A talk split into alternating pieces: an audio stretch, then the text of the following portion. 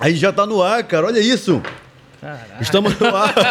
Já tá no ar? Já estamos no ar para todo o estado do Pará, para toda Belém, para todo o Brasil, para todo o planeta Terra, o nosso Égua do, do podcast. podcast. Mandou bem agora, hein, meu mano? Porra, quis falar bem, né? solo né? hoje. Ó, oh, família, sejam todos bem-vindos, tá? Desde já eu quero fazer um convite para vocês ficarem com a gente do início agora até o final, porque o bate-papo de hoje promete, obviamente, que a gente sempre traz convidados da melhor qualidade, com bons conteúdos, bons bate-papos, e ele é o deputado estadual mais jovem da história de Belém. Desculpa. Vereador. É vereador. Uhum. vereador. Ele foi vereador mais jovem da história de Belém. Ele vai falar um pouquinho mais da história dele para vocês. Estou falando do Thiago Araújo, que já está aqui no estúdio. E esse bate-papo promete. Quero saber se ele vem ou não para Mas candidato antes... a prefeito de Belém. Será que ele vem, antes, mano? Vamos falar na nossa rede social. Calma, meu mano. Deixa eu falar. Calma, a gente vai é perguntar isso para ele, pô. Hã? A gente pergunta isso para ele. É verdade, mas olha só. O Léo agora vai vender o nosso peixe. O que, que é? Eu quero que vocês fiquem mais pertinho da gente. Como é que fala, Léo? Galera, a gente está na rede social. A gente está no Instagram, está no TikTok lá com mais de milhões de visualizações. Tá se tá achando, tá hein, mano? É. Tá Quem quiser amanhã assistir essa entrevista, escutar a entrevista hoje do Thiago Araújo, vai lá no nosso Spotify? Spotify. Exatamente. Vai lá no carro, dá o play. A gente tá muito chique, mano, é verdade. É. Mas aí eu sempre bato na tecla, por favor, você tá a fim de assistir os bate-papos anteriores dos nossos convidados que passaram por aqui? Vai lá no canal no YouTube, se inscreve, e tem nosso parceiro gente, também, viu? Qual que é o parceiro? Nosso parceiro. O Garage 28? Garage 28. Mano, deixa eu falar uma coisa para vocês. Você aí que é fã de um hambúrguer, sabe aquele hamburgão gostosão feito é na, na brasa, brasa, né, mano? Na brasa. Que isso, artesanal? Todo mundo curte, né? Então pronto, olha o telefone aí no vídeo. Vai lá, entre em contato com eles, fala assim, ó, assisti o Ego do Podcast e eu fiquei sabendo que vocês vão dar um desconto. O cara vai dar um desconto. Vai não, mano? Vou falar aí na garagem 28, ontem foi dia do namorado, não foi não, mano? O que, que, que, você fez ontem? Não, ah, tu não tem namorado, Não, eu perguntei né? primeiro pra você, o que, que você fez? Ué, que todo mundo faz. O Léo me contou uma história, deixa eu contar aqui. O Léo me contou uma história que todo dia. É dia do, do, do, do aniversário de casamento ou dia namoro? Namoro foram cinco anos. E aí de casado? Casado, mais três, é. Aí todo dia de aniversário de casamento ele sai pra jantar com a esposa no dele Rox. no Rox. E aí eu falei, cara, o que você fez ontem com a Cris e tal? Ele disse, pô, saí pra jantar, mas no Rox? Não, mas a gente mudou de Rox, a gente foi pro outro Rox.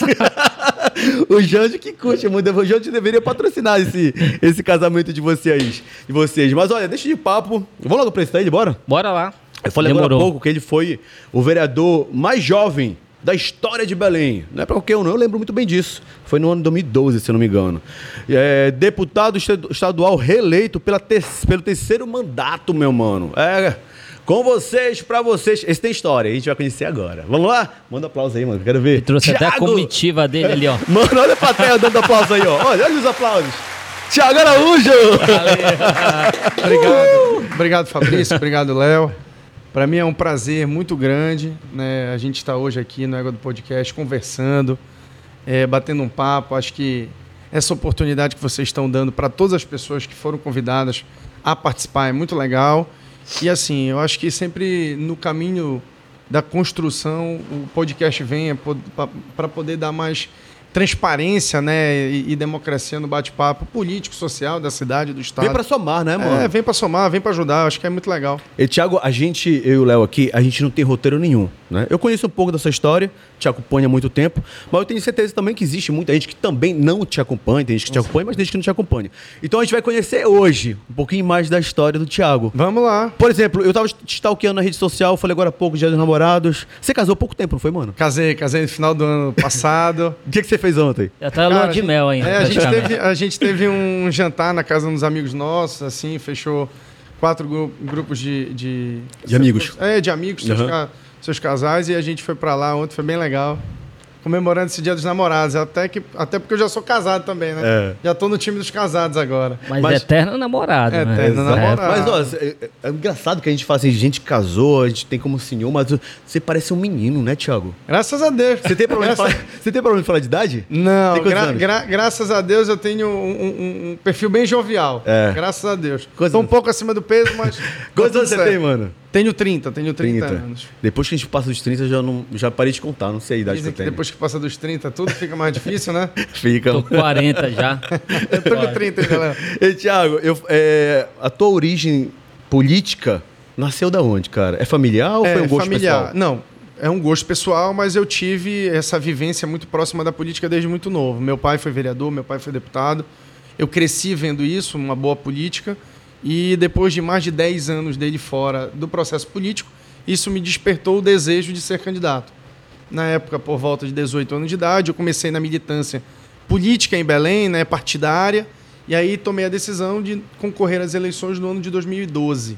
Fui candidato na a primeira vez no ano de 2012, ganhei as eleições. Quantos anos você tinha na época? Tinha 20 anos de idade. Caramba. É, fui eleito Meninão vereador ainda, né? com 20 anos de idade. Na época eu tive 7.895 votos. Eu fui, salvo engano, o oitavo vereador mais votado de Belém naquele período. A gente está falando de mais de 10 anos atrás, Sim. né? Uhum. Zero e internet, né? Zero. Não, a internet não tinha o impacto que tem hoje. Mas naquele momento foi, foi muito importante um jovem conseguir chegar à Câmara Municipal, trazer um debate, uma ótica muito mais jovial do processo político-legislativo dentro do município de Belém. E de lá para cá a gente vem avançando, né? Fui vereador, deputado estadual, me reelegi deputado estadual, fui candidato em 2020 é, à Prefeitura de Belém, não obtive êxito e me reelegi mais uma vez deputado estadual agora no ano de 2022. E nessa época que você foi é, vereador, com 20 anos, você sentiu algum tipo de preconceito por ser muito jovem? Ah, existe um preconceito né, e uma desconfiança é, do, do, potencial que o jovem tem dentro do processo legislativo. Uhum. Né? Também não é só dentro do processo legislativo. Em qualquer lugar, né, mano? No geral. Fazer geral. uma análise geral da sociedade. Sim. Quando você pega um jovem de 18, 19, 20 anos, você não consegue ainda colocar na costa dele a responsabilidade necessária para gerir, para tocar, para poder ser o gestor de um processo de modo global, seja administrativo, social, político, né? Uhum. E isso é, de, da, na minha ótica, isso é equivocado, porque os jovens hoje, eles não, não são mais o futuro, eles são a realidade. Eles estão aí sendo extremamente protagonistas no que diz respeito à construção do dia a dia da sociedade Até brasileira. Até porque para quem entra, né, é, é novo para qualquer um, para o velho, para o jovem, né? O que que tu tirou disso desse pr primeiro mandato teu? Assim, eu acho que um dos fatores, uma das características fundamentais de qualquer jovem, seja ele na política ou fora dela, é a proatividade de tentar construir. Você pode pegar pessoas mais experientes, você pode pegar pessoas mais vividas, mas nem sempre ela tem a disponibilidade, a força de vontade de fazer as coisas acontecer como o jovem tem. O jovem traz, na sua maioria das vezes, a dinâmica né, de tentar construir de maneira coletiva, conversando, dialogando, acordando mais cedo, dormindo mais tarde e tentando fazer com que, de fato, as coisas aconteçam. E eu acho que, é, se a gente for olhar o jovem ele tem isso, né? Esse, esse, esse entusiasmo de fazer essa empolgação, né? essa empolgação, essa energia, essa vibração. E eu acho que isso é uma característica muito forte da juventude brasileira. E de 2012 para cá você conquistou uma militância muito grande, né? Eu acho que para chegar ao ponto de, de, ter três mandatos como deputado estadual realmente não é para qualquer um, né? Você deve isso aqui ao seu trabalho, enfim. Olha, Fabrício, eu construí muitos amigos. Eu costumo dizer que a política é a arte de você construir a, a, amigos, amizade, né? E de lá para cá eu construí isso através do trabalho. Quando você está próximo, quando você está conversando, quando você está ouvindo a dor do outro, compreendendo as necessidades, a fragilidade que existe, automaticamente a pessoa traz uma receptividade da tua preocupação e te acolhe. Uhum. E isso vai criando uma militância, porque cria-se uma amizade, um companheirismo, né? um, um relacionamento. A gente, de um modo geral, seja na política ou fora dela, você vive de relacionamentos humanos. E eu acho que quando você tem empenho, compromisso e dedicação, como eu tenho dentro da política, você vai criando amizade e automaticamente vai criando uma militância. O que ajuda muito, né? Com certeza. É... E Fabrício, tu falou agora desse preconceito que tu teve quando tu veio a primeira vez a vereador. É, eu senti que tu também teve esse preconceito quando tu veio a candidato a prefeito, cara. Uhum. Teve isso, não teve? Teve, teve. Não tenha dúvida. Quando você pega o, o, mesmo sendo vereador já um bom Mesmo tempo. eu tendo sido já vereador uhum. e duas vezes deputado, naquele momento, na eleição de 2020, já tinha uma experiência. Belém, eu já tinha uma experiência, mais de 10 anos de vida pública. Uhum. Você olha, naquele momento eu tinha 28 anos de idade. A confiança ou a desconfiança que a sociedade tem de colocar um orçamento de que naquele momento era de 3,2 bilhões de reais de uma cidade, de uma capital, na mão de um jovem, não foi algo tão bem apresentado. Eu compreendo mas eu não poderia deixar de ter o protagonismo e usar da oportunidade para apresentar ideias, propostas, soluções para a cidade de Belém que vinha de um jovem. de um jovem de 28 anos de idade, que estava disposto a acordar cedo, dormir tarde, conversar com todo mundo, compreender os problemas da direita, compreender os problemas da esquerda, compreender os problemas sociais e tentar, com força de vontade, com muito compromisso, encontrar as soluções. Eu apresentei isso na eleição, não chegamos a obter êxito. Normal. Só vence ou perde quem participa do processo.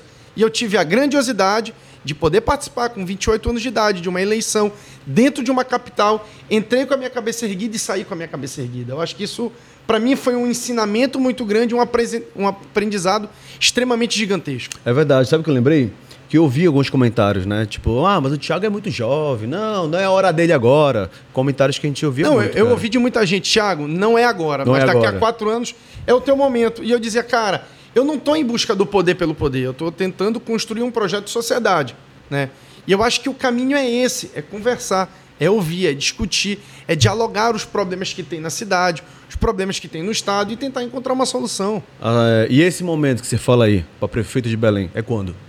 Fabrício, assim, muita gente me pergunta se eu sou candidato a prefeito. Uhum. Eu acho que não pode ser primeiro um desejo individual do Tiago, tem que ser um, um, um desejo coletivo. O que a gente está tentando construir é um projeto coletivo de cidade, entendendo as fragilidades que Belém vive. A gente vive hoje uma cidade completamente abandonada, com fragilidade de arrecadação, com fragilidade de projetos sociais estruturais e políticos, né? Então, eu estou na construção deste projeto. Isso faz várias coisas acontecerem. A ampliação do meu diálogo constante com as comunidades, a ampliação do debate com a sociedade civil organizada, discutindo os problemas de cada bairro, discutindo os problemas da saúde, da educação, do saneamento básico, o porquê da cidade estar completamente suja, sem coleta regular né, dos nossos resíduos sólidos. Enfim, um programa social amplo. Tenho desejo? Tenho, tenho o desejo de ser candidato. Isso, mas o tenho desejo, desejo de ser candidato a prefeito. Tenho o desejo de governar Belém. Tenho o desejo de ver a minha cidade num, num patamar muito melhor do que a gente vive hoje. Mas eu não posso olhar isso de maneira individualizada. Eu tenho que enxergar isso de maneira coletiva. Eu tenho que discutir, debater com quem pensa diferente de mim. Eu tenho que compreender a opinião de quem pensa diferente de mim. Isso sim é pensar e governar a nível geral e global para uma cidade, para um estado ou para um país. Mas, Mas eu acho vendo... que ainda, tem tempo para isso, porque a eleição está bem aí, né? Não, um tem, tem tempo sim. É, uhum. As eleições elas é, estão aí por cerca de um ano, mas ainda tem tempo de se construir, porque a gente já vem numa construção de muito tempo. Desde que acabou as eleições de 2020, a gente vem se posicionando ah, politicamente se neste diálogo, tá. nesta construção. O que eu não posso é, de maneira leviana, é, sair apresentando projetos e propostas, como aconteceram de outros candidatos na eleição de 2020, de coisas que ele sabia que não teria como fazer na cidade de Belém, por falta de orçamento, por falta de estrutura, e muita coisa deixou de acontecer por falta de compromisso, que é pior ainda. Então, o que a gente está fazendo é um estudo amplo, um debate coletivo, compreendendo as fragilidades do porquê os médicos não estão recebendo em dia os seus salários. Não, pera lá, dinheiro tem. Então, se dinheiro tem, qual é, quais são as saídas políticas sociais que um futuro gestor com comprometimento, com compromisso, com decência e ética pode fazer ao ponto das unidades básicas de saúde passarem por reformas, por ampliação, por reestruturação das UPAs, para que as, as casas de saúde da família possam ter atendimento digno né, na atenção primária da saúde pública de Belém, que as escolas possam ter ar-condicionado, que o transporte coletivo de, de fato possa ter um valor agregado baixo ao ponto de suprir a demanda do usuário, mas também possa prestar um serviço de qualidade para a população. A COP vem aí para a cidade de Belém. Qual é a discussão ampla que está tendo, sendo feita por parte da Prefeitura de Belém de uma cidade sustentável? De uma cidade que amplia a quantidade de ciclovias para que as bicicletas e, e os outros meios alternativos que não têm queima de combustível fóssil possa estar de fato sendo feita e utilizada dentro da cidade de Belém. Não está tendo por parte da prefeitura. Então, tudo isso tem que ser colocado em um projeto amplo de discussão agora nas eleições de 2024. Mas eu vendo o que você fala agora, eu pensei que você está com sangue nos olhos de querer abraçar essa prefeitura, meu Eu mano. não estou com sangue, tá, nos, não, sangue nos olhos, não, eu, eu não considero a expressão correta. De repente, tá, de repente... Eu tenho o desejo de, de viver numa cidade de melhor. Exatamente, querer ver uma mudança. É, eu tenho o desejo de ver de querer ver a cidade de Belém com, com índice de empregabilidade alto. É, eu tenho desejo de ver as ruas de Belém limpas, com um asfaltamento de qualidade. Porque se você anda aqui na Duque, ou na periferia de Belém, ou no centro de Belém, você vai ver lixo espalhado é uma vergonha, por mano. todo lugar. Isso é um absurdo, porque a prefeitura gasta cerca de 150 milhões de reais apenas com coleta de lixo em Belém. E a cidade está completamente abandonada. Então, esse é meu desejo. Não é sangue nos olhos pelo poder, por ser prefeito. Pode ter certeza que a vida de um deputado estadual é mais tranquila do ponto de vista de cobrança social do que a de um prefeito. Tenho 30 anos de idade, vou ter 32 nas eleições. Então, se eu fosse buscar calmaria e tranquilidade, eu ficaria onde eu estou. A busca por uma eleição, uma disputa eleitoral para o executivo, para a prefeitura da capital, é porque o desejo de ter uma cidade melhor para todo mundo, ele tem que existir. E se os bons não se predisporem a participar, a brigar e colocar a cara a tapa, cara, uhum. desculpa, mas a gente vai continuar vivendo a mesmice e a cidade abandonada que a gente tem hoje em Belém. Nessa, nessa, nessas eleições que você participou é, para a prefeitura de Belém, você estava é, pronto para substituir o Zenaldo, era isso? É, é o, né? o, tanto que o Edmilson substituiu o Zenaldo, naquele momento é, qualquer um que vencesse a eleição que... iria substituir o Zenaldo. Você acha que isso prejudicou? Você estava do lado do Zenaldo naquela época, né? Ele estava com você, não estava? Não, eu sempre tive uma boa relação de amizade tá, mas com o Zenaldo. No último, no último mandato do Zenaldo, é, ele foi muito esculachado, né? Inclusive, até hoje, é, tinha um, um quem era que estava aqui? O Cláudio Mercedes, é. que, que, era secretário de saneamento, e a gente perguntou, inclusive, para ele que o Zenaldo saiu da prefeitura com fama de Zenada, né? Que criou esse, esse, esse apelido pela população. Você acha que o fato do Zenaldo estar com você, né, isso também te prejudicou? Cara, eu não sei te dizer se isso de fato prejudicou. Pode ter prejudicado. Mas eu acho que a, defesa de um legado político também tem que ser, ser feita aí de maneira verdadeira. Se você for para um comparativo da administração do Edmilson com a administração do Zenaldo, a administração do Zenaldo foi infinitamente melhor do que a do Edmilson. Sendo que Belém, naquele momento, tinha 3,2 bilhões de orçamento e hoje Belém tem 4 bi de orçamento. Coisas que eram feitas naquele momento com recurso próprio da prefeitura tendo é, uma diferença ideológica muito grande com o governo do Estado e com o governo federal. Né? E mesmo assim as realizações elas eram muito mais efetivas na cidade de Belém. Não tinha naquele momento paralisação de médicos, naquele momento só estava se entregando cada vez mais UPAs na cidade, porque quando ele pegou do Selmar tinha apenas uma UPA e ele entregou com cinco UPAs na cidade de Belém. É, a administração naquele momento fez a aquisição do hospital. É... Oh meu Deus do céu! Acho que é o Samaritano aqui na, na, na 1 de dezembro, né, entregando e ampliando a rede hospitalar da cidade de Belém, fez a reforma e ampliação do Hospital do Mosqueiro, enfim, eu estou dando apenas da, dados, dados. e exemplos e números que mostram que, com menor orçamento per capita, naquele momento estava sendo efetivado políticas públicas. Hoje, com 4 bi de orçamento, o Edmilson não paga a folha dos médicos, dos enfermeiros, as unidades básicas de saúde estão extremamente sucateadas, as UPAs, as organizações sociais que controlam e gerem as unidades Médicos de pronto atendimento greve, né? estão ameaçando paralisação de atendimento uhum. por falta de pagamento.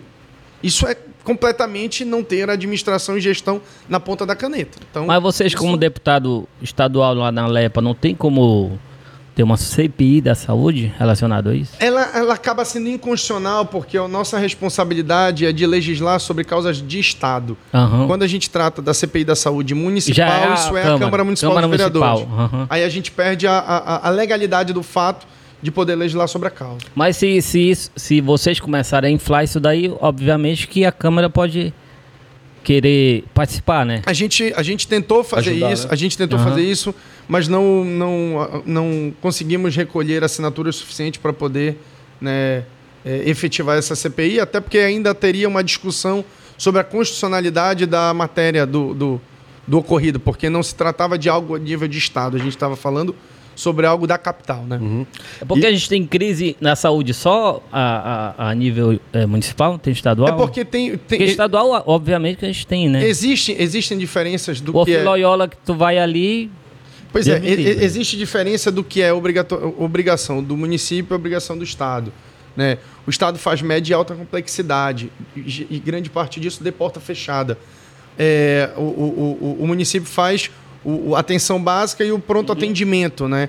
Então, quando você tem uma fratura por uma queda de moto ou algo do tipo, você cai geralmente no pronto-socorro da 14 de março, ou você vai direto para o metropolitano, que é, estadual, que é estadual. Mas se você já tiver regulado pela Prefeitura de Belém. Então você passa pela regulação da gestão municipal. Uhum. E como isso é bagunçado, não só a regulação, como também a administração do, do, do pronto-socorro da 14 de março, como do pronto-socorro do Guamá, a gente acaba não tendo uma rede hospitalar, uma rede de saúde de amparo na atenção básica e isso acaba agravando todos os dias. Engraçado isso, porque eu moro em Ananindeua, certo? E eu estava comentando, inclusive, aqui com algum convidado nosso, impressionante como o doutor Daniel transformou Ananindeua. Eu moro na Cidade Nova e hoje eu vejo uma cidade nova que eu nunca tinha visto em toda a minha vida. Parada de ônibus, todo acrílico, iluminadas, as praças revitalizadas, escolas tudo, né? Além do que ele tá trazendo muita novidade para lá também, né? Tipo, ônibus, por exemplo. Dia de domingo vai pagar Wi-Fi, ar-condicionado, enfim. Eu digo, pô, então é possível essa parada, né? É óbvio que é possível fazer. É óbvio. Agora, você pega o governo do Edmilson, um governo de esquerda, de extrema esquerda, que não acredita na parceria pública-privada como uma alternativa de saída para fragilidade econômica. Tem que ter, cara. Óbvio, uhum. Ele não acredita nisso. Se você pegar, a gente tem algo em torno de 1.200 a 1.500 abrigos de ônibus, uhum. parada de ônibus em Belém, que não são planejados, organizados e geridas pela, pela, pela Secretaria Municipal de, de Mobilidade Urbana. Se você pega isso, busca captação através de parceria pública-privada. No curto, médio e longo prazo você, consegue reestruturar, fazer com que o investimento privado venha colocando paradas novas estruturadas com um bom atendimento para o usuário do transporte coletivo, na troca apenas da publicidade durante um período daquele espaço público. Ou seja, você está fazendo com que o município evite gastar dinheiro público, dinheiro do tesouro, na reforma de cerca de 1.200 paradas de ônibus, por trocar para publicidade naquele ambiente que ele só vai ser valoroso. E o, o usuário do transporte público vai estar sendo extremamente beneficiado por um local de qualidade. Sim. Mas a, a visão da esquerda qual é? Contra a parceria pública-privada. Quer ver uma demonstração clara? O, o mercado de São Brás estava homologado, avançado, que seria reformado e ampliado entregue para a população através de parceria pública-privada de um investimento gigantesco, na, salvo engano, de cerca de 60 milhões de reais. O Edmilson veio, cortou a parceria pública-privada, licitou, buscou uma operação de crédito junto ao Banco do Brasil e vai fazer com dinheiro do Tesouro, através de operação de crédito, com o Banco do Brasil, que tem juros, que tem amortização, que vai um monte de coisas que no final das contas quem vai pagar é a sociedade. Enquanto você poderia fazer com parceria pública-privada, onde eles iriam buscar a exploração e teria a economia do dinheiro da sociedade com um ambiente público de qualidade sendo fornecido para o povo de Belém. E com a cópia aí na porta, aí teria que buscar mesmo essa alternativa, né? Eles estão tentando buscar, o Edmilson está tentando fazer com que um dos oito, um, um, dos oito pedidos que ele fez ao presidente Lula é, seja a reforma e ampliação do mercado de São Brás através da liberação pelo BNDES ou pelo Banco do Brasil do dinheiro para poder fazer a reforma do mercado de São Brás. Que, que é um equívoco, porque mais cedo ou mais tarde Belém vai ter que pagar essa conta. E, e vai taxa, para quem, né? E a, taxa, não, e a taxa de juros no Brasil, a, a, uhum. em função da Selic estar tá alta, ela vai ser uma taxa de juros acima da inflação. Quando essa inflação vier a diminuir, porque é natural que ela saia do patamar de 13,75 que hoje está sendo praticado no país, que ela caia, você vai ter uma taxa previamente fixa que vai ficar para 8, 10, 12 anos para os próximos uhum. prefeitos e para a sociedade de Belém pagar a conta. A arrecadação que tu falou de Belém, Dá para fazer alguma coisa com ela ou só o paliativo mesmo, cara? Cara, dá para fazer. Tem dinheiro para fazer, mas precisa enxugar a máquina pública. Precisa de que forma? Precisa diminuir os gargalos e os gastos desnecessários.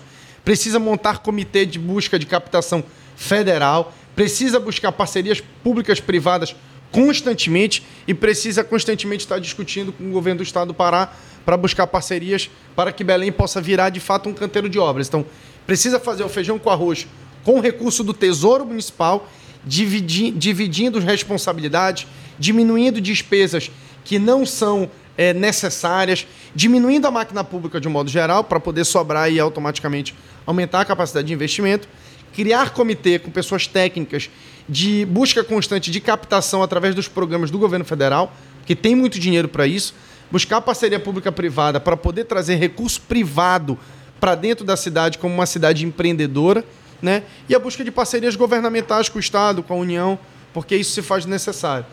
Para tu teres uma noção, a gente tinha um diálogo na campanha de prefeito, eu tinha um diálogo constante com, com uma turma de Brasília que é, falava em nome do Google. E uma das propostas que eles tinham para nós é que se a gente ganhasse as eleições, a gente buscasse parceria pública-privada com eles, que a ideia era fazer com que as paradas de ônibus e as praças públicas de Belém pudessem ter internet gratuita para a população, que na verdade o que eles estavam querendo é que na hora do cadastro de registro daquela, daquela, naquele Wi-Fi, você vai criando uma base de dados que é o que hoje é discutível no mundo, né, que é a informação. Sim, claro. Mas para a sociedade que precisa daquele ambiente público no dia a dia, pode ter a certeza que um Wi-Fi gratuito, meu amigo, seria de uma estre... faz, né? É, uhum, seria transformador. Total. Qual seria o gasto do tesouro? Nenhum. Bastava o quê? Parceria pública-privada, boa vontade, força de vontade, acordar cedo, ir para Brasília, voltar, discutir, debater, correr atrás. Infelizmente, hoje a gente não vê isso acontecer em Belém. Infelizmente. E eu falo, infelizmente, triste. Não falo, infelizmente, pelo desejo de ser candidato ou desejo de ser prefeito. Uhum. Eu falo, infelizmente, porque é o que representa hoje 70% da população de Belém, que rejeita a atual administração. Eu não estou falando isso individualmente. Eu estou falando isso porque, de fato, é o sentimento das pessoas. É de abandono da máquina pública. É de falta de, de, sensa, sensação de que a prefeitura está trabalhando, está agindo, está pensando em algo coletivo para a cidade de Belém.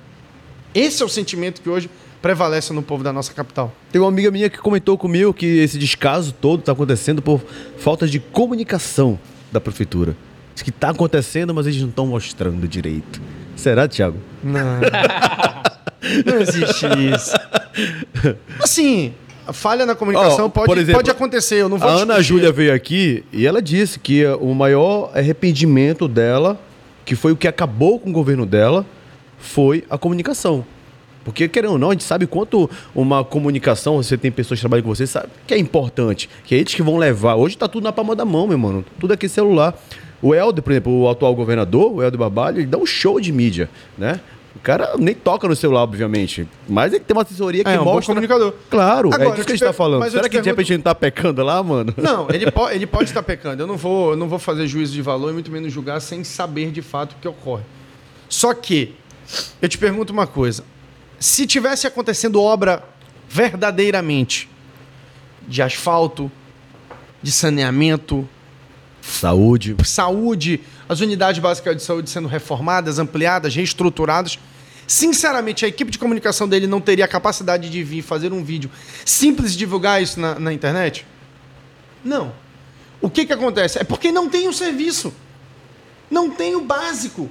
Quando a gente chega ao ponto do médico não estar recebendo ou está com dois, três, quatro meses do seu salário atrasado. Entrando em greve. Entrando em greve em função de falta de pagamento, a gente está vendo que o abandono ele é total.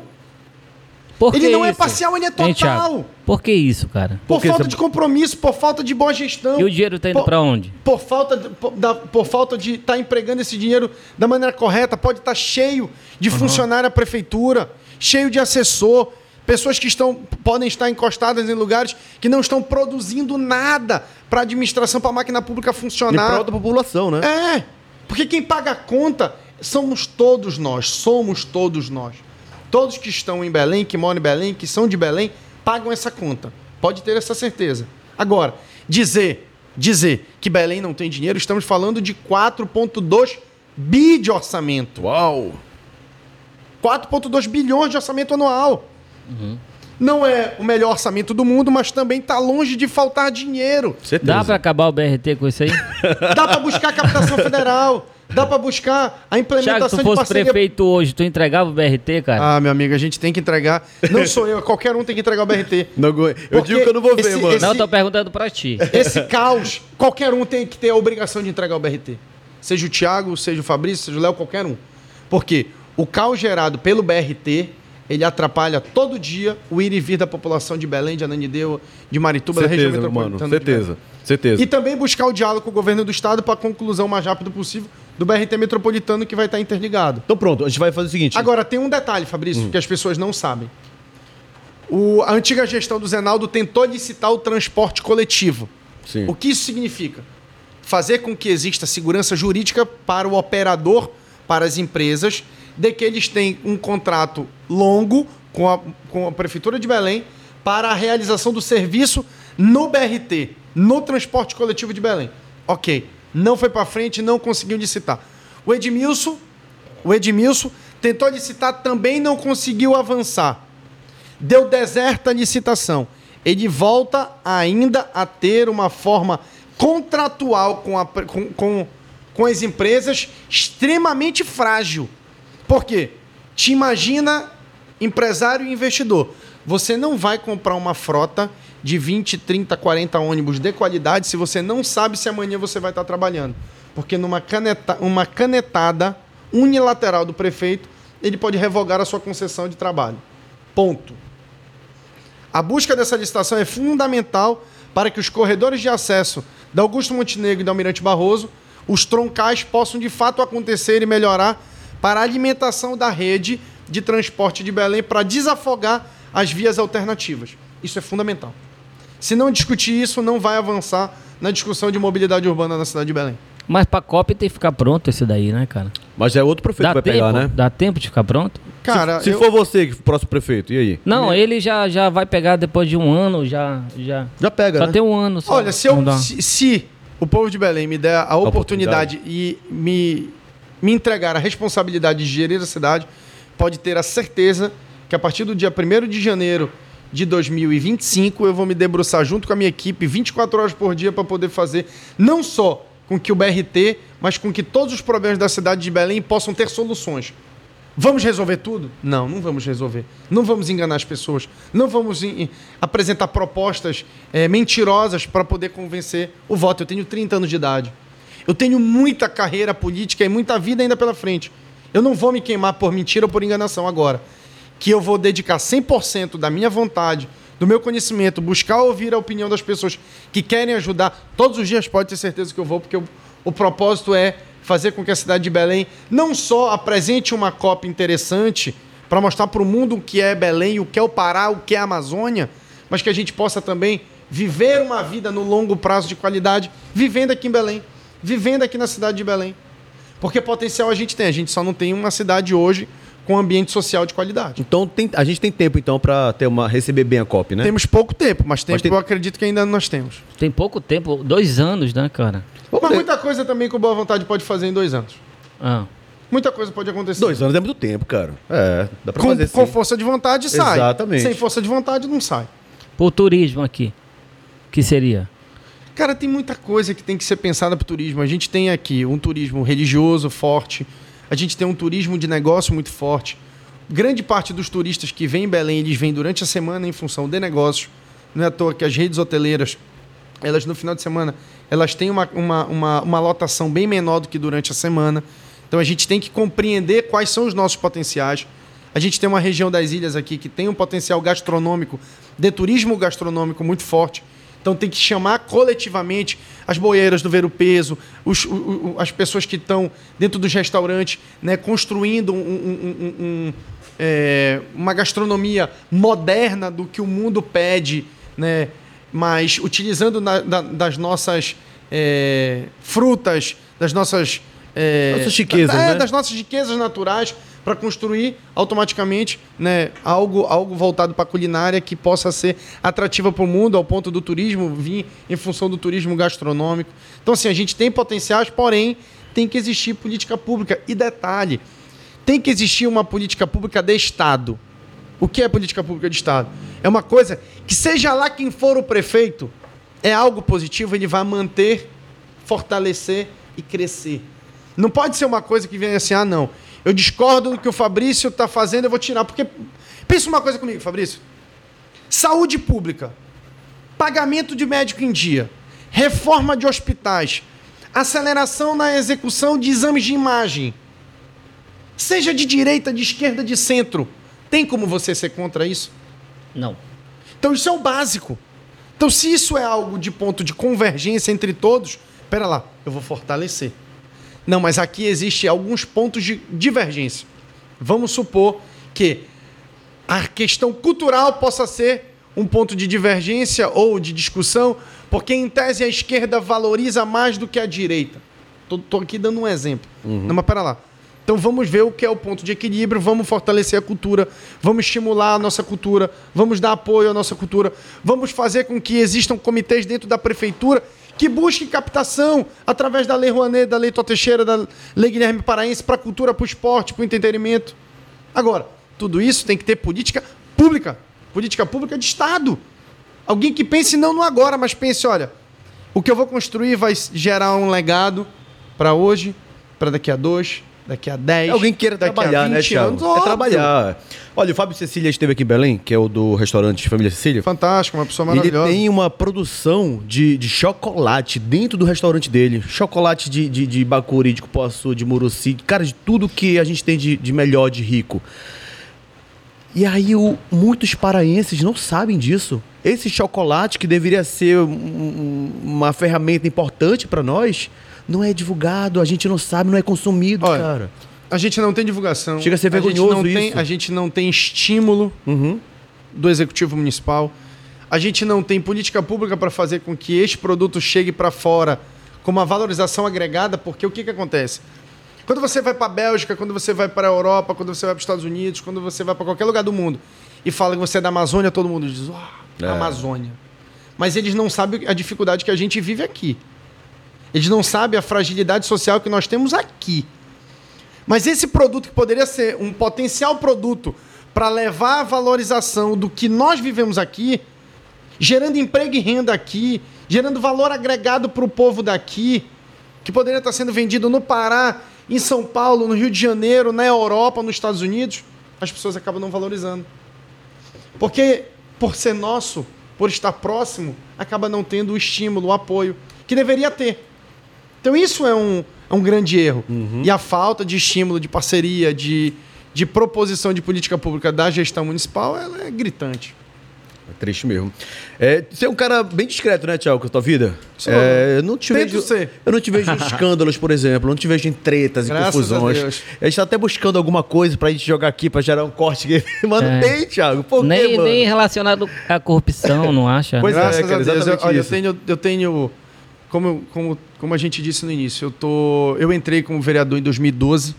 Nós estamos em 2023, eu tenho mais de 10 anos de vida pública. Uhum. Nunca fui processado, nunca fui condenado, nunca fui é, ameaçado, chantageado, algo do tipo que possa, sabe, fragilizar a minha conduta ética, moral e o meu caráter.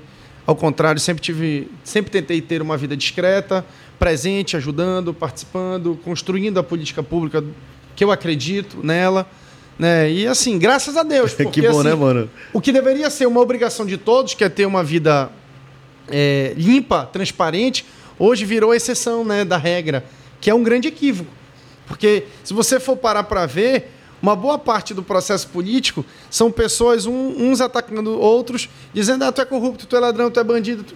Algo que deveria ser obrigação de todo mundo. Uhum. Algo que deveria ser regra entre todos aqueles que estão se predispondo a gerir, a legislar, a construir o que é o dia a dia de todos nós.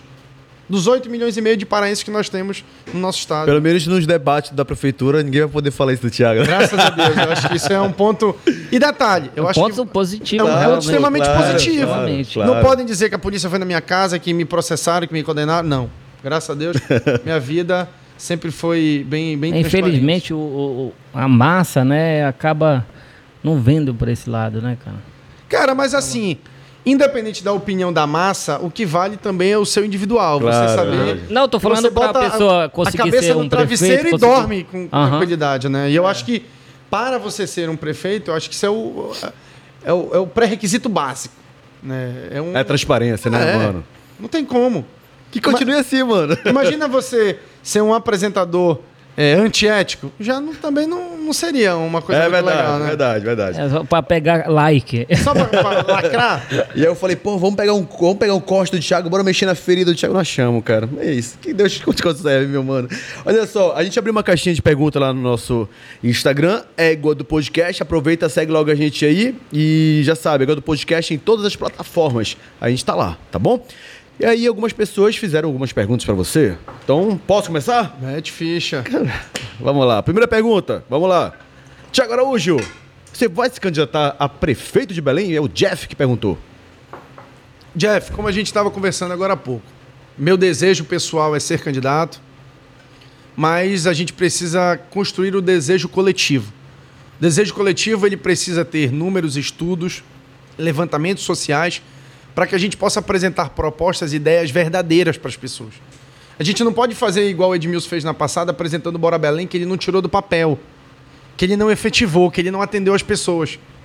A gente tem que apresentar ideias e soluções para serem verdadeiros uhum. com a sociedade, para conseguir reformar as unidades básicas de saúde. Aquela unidade básica lá do seu bairro, mais distante, que está abandonada, que não tem sequer a cadeira do dentista para poder fazer uma limpeza dentária porque ou a cadeira não funciona ou o dentista não é. O pobre se é lasca, é presente. mano. O pobre se lasca. Isso a gente quer fazer. É fazer esse estudo para construir uma candidatura verdadeira, com propostas verdadeiras que possam tirar do papel e melhorar a vida das pessoas de Belém. Perfeito. Olha só, o João acabou de perguntar aqui também. É, deputado, tu achas que o Zenaldo foi eficiente quando esteve como prefeito de Belém? Vocês ainda são aliados? Não, eu tenho uma relação de amizade com o Zenaldo, independente de política. É, acho que o Zenaldo acertou em vários pontos. Teve alguns equívocos, e isso é natural, isso é do ser humano. Agora, eu acredito que, naquele momento, a fragilidade orçamentária, principalmente também por ser o início da pandemia, que veio gerando um colapso em todas as cidades do país, uhum. é, geraram dificuldade para ele, como para todos os outros prefeitos. Perfeito. Vê se tem é, pergunta, Leozito, lá no nosso canal. A Rosângela perguntou aqui. aqui. A Rosângela perguntou aqui, Tiago, não, por que ele não se posicionou nas eleições presidenciais. Ficou com medo de se queimar, Thiago? Eu? Sim. Não, eu não, não fiquei com medo nenhum, não. O meu voto pessoal, eu sempre disse para todas as pessoas que me perguntaram.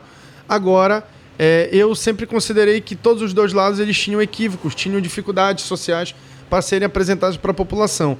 Mas eu volto a, volto a dizer que o meu lado sempre foi um lado mais de direita, sempre tive muito mais óticas e proximidade com a direita do estado do Pará sempre tive dificuldade da compreensão das políticas públicas da extrema esquerda, mas a gente vive num momento de polarização. E esse momento de polarização eu não acredito ser salutar para os dias atuais.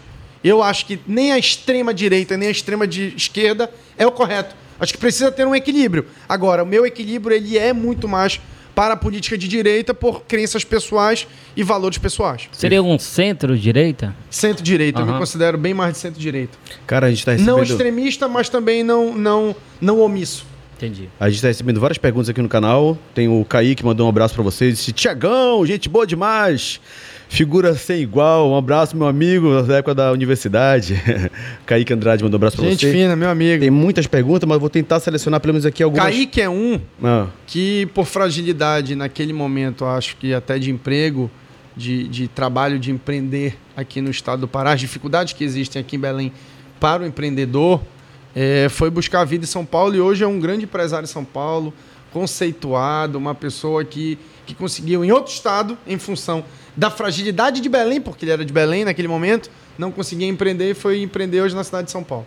Olha aqui, é, tem um comentário aqui do Beto que diz o seguinte, exatamente o que a gente estava conversando. O X da questão é o seguinte, é esse Edmilson e a esquerda que prefere se endividar do que fazer parceria com o setor privado. Foi o que a gente conversou, né? É o que a gente estava conversando. Isso hum. é um absurdo. A busca da parceria pública-privada ela faz com que os serviços públicos possam ser ofertados evitando que seja gasto o dinheiro do tesouro, o dinheiro da população, o dinheiro da sociedade, dando a oportunidade que esse dinheiro possa ser feito o básico, o mínimo, que é aquilo que vai atender o dia a dia das pessoas. Outra pergunta que o Neto perguntou é o fato de ser candidato do Zenaldo, exatamente o que a gente começou. Acha que isso te prejudicou? Olha aí, ó. Eu não, ah, fui, candidato, eu não fui o candidato do é. Zenaldo, eu fui o candidato de um grupo. E uhum. outra, eu continuo defendendo a tese de que se sendo candidato em 2024, eu vou ser candidato das minhas ideias, das minhas propostas, dos que me apoiam, dos que acreditam no meu, no, no meus ideais. Uhum. Eu não posso ser rotulado do candidato do A, do B, do C. Não, eu vou ser o candidato de uma sociedade. Como eu disse para vocês no início, se eu ganho eleição, mesmo sendo de centro-direita, pode ter a certeza que eu vou procurar compreensão, compreender o que rege o projeto da esquerda, não para fazê-lo, mas para compreender o que pode ter de positivo dali para discutir. Porque o papel do prefeito é gerir uma cidade para todo mundo, para a sociedade, para os que votaram em mim e os que não votaram em mim, uhum. os que queriam que eu fosse prefeito e os que não queriam, que queriam outros projetos. Mas se eu venci, eu vou ter, ter a obrigação de discutir, de conversar, de dialogar com as pessoas. Perfeito. Na eleição lá. passada, tu ficou. Era tu, Cássio, né? Era? Fui eu, Cássio, Eguchi, Edmilson, Priante, Vavá. Eu acho que foi só. Que eu acho que ali só. os principais, né? Era? É, eu acho que, que foi isso. E como que foi a. a... Como que foi essa. E o Gustavo. E o, e o Gustavo, Gustavo né? Candidato. Como que foi essa, essa eleição, cara, pra ti? Cara, em termos de, de experiência, né? Era tudo novo, né? Não, assim. Não é diferente? É, é diferente. É, diferente, é, né? é, é, diferente. A gente tem um aprendizado muito grande, né? Porém, quando você leva ela como algo leve, natural, positivo, porque as suas propostas são verdadeiras, as suas ideias são verdadeiras, e você faz aquilo com o coração, aquilo não, não é uma coisa pesada, aquilo não é uma coisa negativa. Eu viveria 200 mil vezes aquele momento porque foi bacana. Foi legal, não teve enganação, não teve mentira, não teve é, propostas que a gente não pudesse tirar do papel e concretizá-las para as pessoas, entende? Agora, Tiago, sabia que, ainda falando sobre a tua campanha para candidato a prefeita de Belém, eu, gostava, eu, gostei, eu gostava da forma que você é, trabalhava a sua mídia. Eu tô sentindo falta disso, porque eu te acompanhei real, assim, de ficar mais próximo mesmo, ali conversando, celular na mão, mais ativo. Na mesmo, eleição? Sabe? Sim. Na eleição. É porque, assim, existe uma, uma, uma, uma diferença entre a comunicação do processo eleitoral uhum. e a comunicação do dia a dia. Eu tô falando isso porque eu percebi que nessa época você ficou mais próximo do povo. Não, não é, não é a questão de proximidade. O que, que é? Eu, essa proximidade, ela não muda. Quem me conhece sabe que eu vivo essa proximidade todos os dias, conversando, ouvindo, dialogando, discutindo. Uhum. Só que naquele momento eu estava 100% focado na campanha eleitoral. Quando sai a campanha, eu venho também me dedicar no meu mandato. Mas não é importante e, continuar esse trabalho? É, é importante. A gente continuou nessa presença, nesse diálogo, nessa, né, nessa proximidade com as pessoas. Mas eu tenho que me debruçar sobre os estudos da, das leis que a gente quer apresentar, dos debates, da, da, das proposições que estão sendo debatidas dentro do parlamento, do que, que a gente pode emendar no parlamento. Compreender que eu também eu era deputado estadual naquele momento e me reelegi agora em 2022. Uhum 22, é, do, do, dos problemas dos outros lugares, dos outros municípios, do Estado, que a gente tem atuação, que a gente tem trabalho. O Estado é gigante, Então a né, gente mano? não podia ficar preso única e exclusivamente em Belém. A gente não tem precisa... como fazer campanha a vida toda. Não, né? não tem uhum. como. Isso é humanamente impossível. Mas essa, essa proximidade, essa, esse diálogo, sempre para mim foi muito forte e muito presente, ao ponto de construir aquela militância que você começou dizendo, Sim. justamente por, por ter essa proximidade constante. Entendi. Eu achava a tua campanha parecida com um pouco com o perfil também, com o do Cássio, cara. Assim, pelo Era perfil, o mesmo grupo de é... marketing? Não, não, não era. Não, não, o perfil deles, né, da idade e tal, do jeito é, de tratar. O Cássio, o Cássio é meu amigo. Uhum. É jovem também. É, o Cássio é meu amigo, pessoal, fomos deputados Vocês não pensavam em ser... É, o, a gente era do, um me... Não, a gente era do mesmo grupo. Aí teve um, ah, era? Teve, um, teve um, um, um, desentendimento lá na discussão de grupo que fez com que o Cássio buscasse um outro caminho. Né? E eu acabei sendo o candidato do grupo que estava desde o início. Mas, mas assim, respeito à posição do Cássio, é um, é um, foi um grande deputado estadual, foi um grande vereador, foi um grande deputado estadual, foi um grande deputado federal, tem sido um bom secretário de esporte no Estado né? É um amigo pessoal que eu construí dentro da política, que eu respeito muito, né? Naquele momento a gente teve é, opiniões diferentes e caminhos diferentes das eleições. Ele tomou alguns votos meus, eu tomei alguns votos dele, isso é normal do processo. E tá tudo certo. Não, tá tudo certo porque não é algo pessoal. É algo de proposta, de ideias que foram apresentadas na eleição, independente. A gente não pode puxar isso pro pessoal, porque não é pessoal. Não é, pessoal. Eu não tenho problema algum com o Edmilson, pessoalmente. Sim, sim, Não claro. tenho. Digo para quem quiser ouvir, eu não tenho nada contra a pessoa do Edmilson. Nada, zero. E quanto prefeito? Zero. Agora, ele, enquanto prefeito, eu acho ele muito fraco. Ponto. Isso não faz com que eu não tenha a, a, a, a, maturidade, a compreensão de respeitar a pessoa dele. Eu respeito a pessoa dele, respeito o, o, o cargo que ele exerce e que ele ocupa. Agora, eu tenho que ter a liberdade de dizer que para mim ele é um péssimo prefeito. Ponto. Isso não faz com que eu não goste da pessoa dele ou que eu tenha problemas pessoais com ele. Não, isso jamais. Vamos continuar aqui com as perguntas. A Bárbara falou assim mesmo: Tiago, Você era contra o governador e agora faz parte dos políticos comprados por ele? Não, eu não faço parte dos políticos comprados por ninguém. Eu, sempre tive, eu sempre tive um mandato independente, sempre tive liberdade de falar, de pensar e de agir dentro da Assembleia ou até mesmo dentro da Câmara Municipal. Né?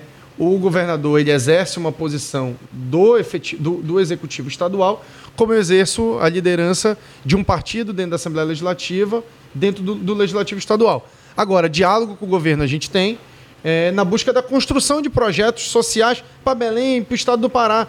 Eu lidero o processo político em vários frentes de municípios que precisam que as minhas emendas cheguem, que as minhas emendas tragam ambulância, que elas possam tra trazer reforma de, de hospital, que a gente possa levar. E eu tenho que ter esse diálogo com o executivo.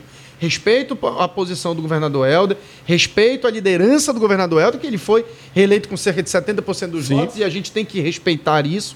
Já dialoguei com o governo inúmeras vezes, nunca, nunca fui omisso em dizer, porque se eu penso em Belém, se eu penso nos 144 municípios, eu tenho que estar constantemente dialogando e discutindo, seja lá quem for, porque a gente precisa combater o déficit uhum. educacional, social que existe no estado do Pará e na cidade de Belém.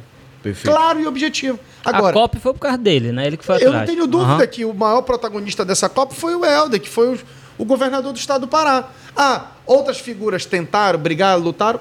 Eu concordo. Eu não vou tirar o mérito de ninguém agora. Se a cidade de Belém não está preparada para receber um, um, um, um evento como esse, isso cabe prioritariamente ao prefeito. Porque a gente está falando de, vamos, vamos considerar aí, de três anos da atual administração que poderia ter feito muita coisa e não fez nada. Mas vai Bom, fazer aqui, tem um ano e pouco vai fazer, né? Se ele Por se um reeleger... igual a Copa. É, que é um evento grandioso, né? Você acha é. que tem essa possibilidade de se reeleger?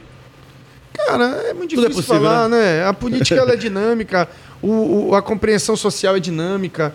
Se e Belém tem um, tem um ponto que é engraçado. Uma vez eu estava conversando com, com uma pessoa sábia da política, experiente, vivida, e ela usou da seguinte expressão: que se as eleições em Belém fossem durante o inverno, nenhum prefeito de Belém iria se reeleger. Porque a gente tem uma cidade que cerca de 40% dela fica abaixo do nível do mar Sim. e que a gente não tem aí nas suas bacias hidrográficas né, reforma, ampliação, manutenção, limpeza, é, desassoreamento dos seus canais e muito menos um projeto estrutural de macro e micro drenagem sendo efetivados em Belém. E aí, quando chega no período de inverno, Belém vai para debaixo d'água.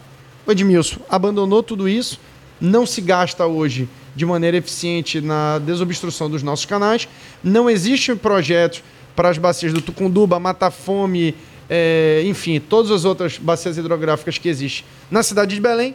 E a gente vê Belém, infelizmente, ainda padecendo de saneamento básico durante o período do inverno, vai para debaixo d'água, né? Várias perguntas chegando aqui e tem algumas, por exemplo... Isso é ainda... é bom, porque se está chegando pergunta, está tendo tá dando certo, né?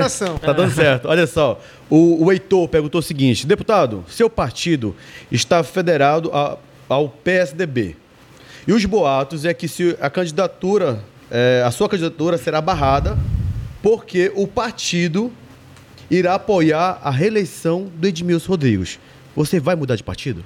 Olha, vamos lá. Primeiro, é, eu tenho que ter uma discussão interna com o meu partido. Respeito muito o meu partido, a história do meu partido. Das então você já está sabendo disso. Da, das lideranças que participam dentro dele. Uhum. Né? Se isso vai acontecer ou não, não tenho como prever. Meu nome está colocado internamente no Cidadania, como dentro da federação, como uma alternativa né? Mas existem várias outras alternativas que a gente pode estar tá construindo. Já apresentei é, o raio-x realista para o presidente nacional do meu partido, do, do, do, do que a gente vive hoje em Belém. E como eu estava dizendo para vocês, não é uma coisa pessoal. Se der para eu ser candidato, eu vou trabalhar a minha viabilidade. Se não der, também não tem problema. Eu vou continuar no meu mandato de deputado estadual, fazendo a minha obrigação, fazendo a minha função com o mesmo compromisso, com a mesma força de vontade. E tá tudo certo. Tá tudo certo. Eu não posso puxar isso como algo pessoal, um desejo pessoal meu. Porque o, o meu desejo pessoal é ver uma cidade melhor. O meu desejo pessoal é ver uma Belém melhor. Esse é meu desejo pessoal. Vamos lá. É, o David Mafra tá ligado aqui com a gente. Um abraço, David Mafra. Ele fez uma pergunta seguinte: Por que, que você votou a favor da Daniela Babalho para o cargo de, de do TCE né? E você não percebe que o aparelhamento das instituições pelo governador é de Barbalho? Olha assim, primeiro, é, a indicação ela era do legislativo, né? Ela foi indicada pelo, pelo legislativo por uhum. não me recordo agora a quantidade de lideranças que assinaram aquele documento, né? Da indicação dela. É, foi aprovado a constitucionalidade, né? Pela Comissão de Constituição e Justiça e veio ao plenário. Quando veio ao plenário, a gente fez o acompanhamento daquilo que era debatido na Comissão de Constituição e Justiça, que estava sendo avalizado pelas lideranças partidárias. Agora, se essa avaliação é, de. de. Oh, meu Deus do céu, fugiu a palavra. De, que, ele, que ele usou a expressão. Aparelhamento? Não, não era aparelhamento, era se era certo ou errado. Isso Sim. também cabia muito à questão do judiciário para poder fazer a essa avaliação, como foi feita e depois foi desfeita por, por, pra, por parte do próprio Tribunal de Justiça do Estado do Pará. Você tá com tudo aí, hein, David, David Mafro? Tá ligado aqui no bate-papo, hein? Tá curtindo, né? David é gente boa. ele, ele, gosta de um fogo, um fogo no parquinho. Não, David é gente boa.